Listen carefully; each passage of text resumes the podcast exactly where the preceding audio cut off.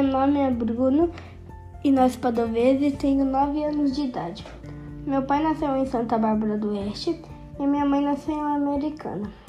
Meus avós nasceram em Santa Bárbara do Oeste. Eu nasci em Americana no dia 19 de 4 de 2013, no Hospital São Francisco. Nasci de 7 meses e meu pai escolheu meu nome porque é um nome curto e forte. Sempre fui um bebê tranquilo e, cre e cresci e aprendi a andar de bicicleta com 4 anos. Meu pai me ajudou. Gosto de brincar de pega-pega, esconde-esconde, pique-bandeira, queimada, futebol e cabo de guerra. Gosto também de brincar com meus amigos.